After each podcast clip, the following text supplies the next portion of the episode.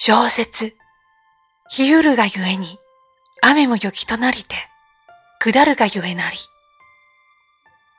役目を終えた木々の葉は、冷たい木枯らしに吹かれ、舞い落ちます。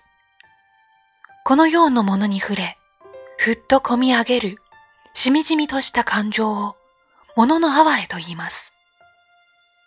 燃え出れば、やがて散りゆくその定めは、昔から人々の心をより動かしてきました。それは、移ろう季節の中で生きてきた日本人ならではの感動なのかもしれません。みずほの国、日本には穀物の恵みに感謝する心があります。その年の豊作を神様に感謝する新滑祭は一年で最も大切な行事の一つ。収穫した穀物をお供えし、その後みんなでいただく習わしです。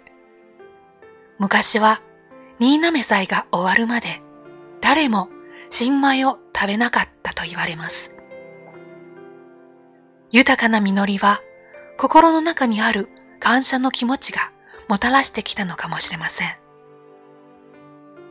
そろそろ雪の便りも届く頃、本格的な冬の到来ももう間近に迫っています。